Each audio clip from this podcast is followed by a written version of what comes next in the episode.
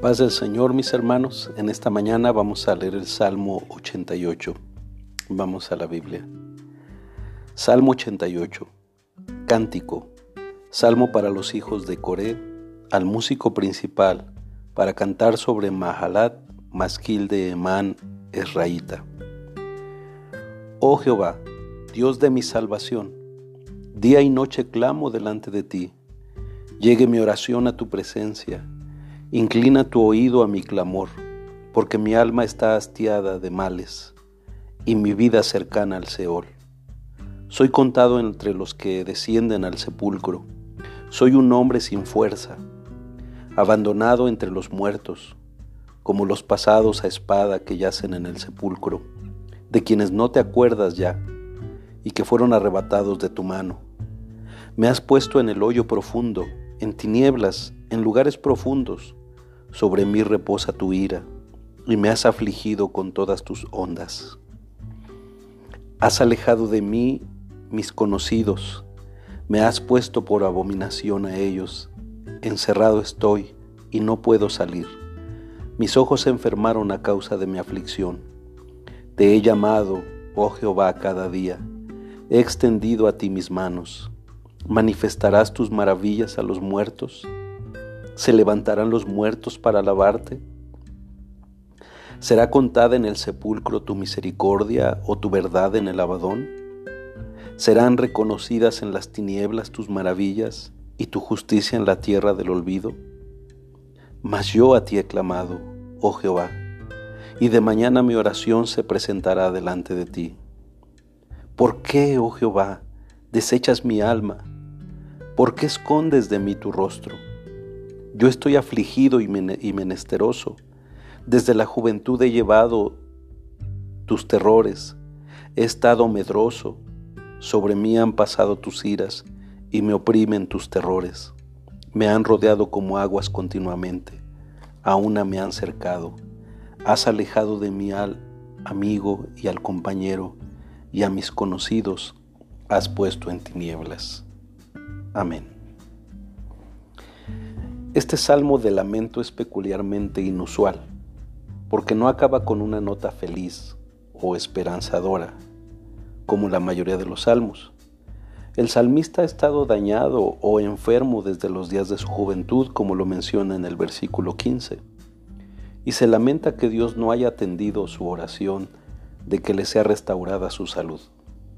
Supone que Dios está enojado con él, pero como Job, no conoce o entiende ninguna causa para tanta ira. Pero aunque no comprende los caminos de Dios, el salmista se vuelve a Él, indicando con ellos una confianza detrás de esa difícil situación.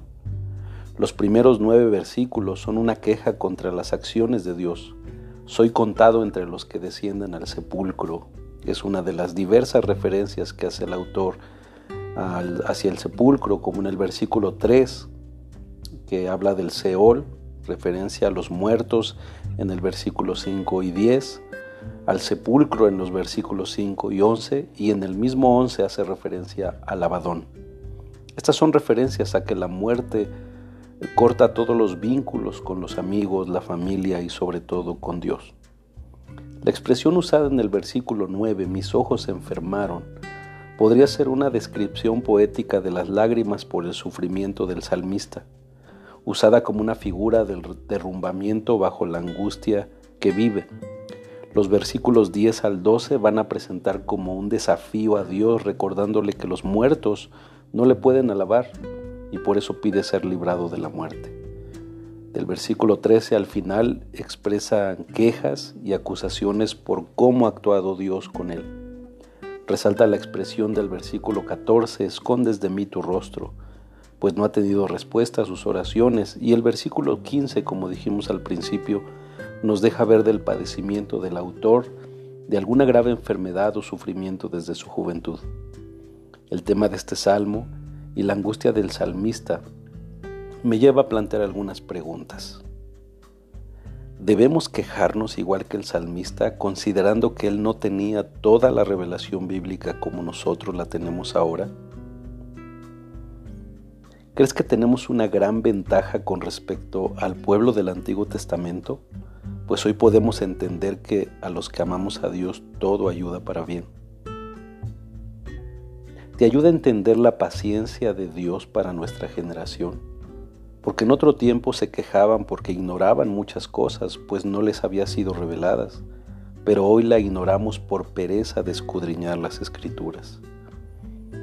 Que hoy a través de este salmo sintamos vergüenza de la pereza que tenemos de conocer los propósitos de Dios, pues Él ya hizo su trabajo al revelárnoslos y al morir en la cruz para sacarnos de nuestra ignorancia.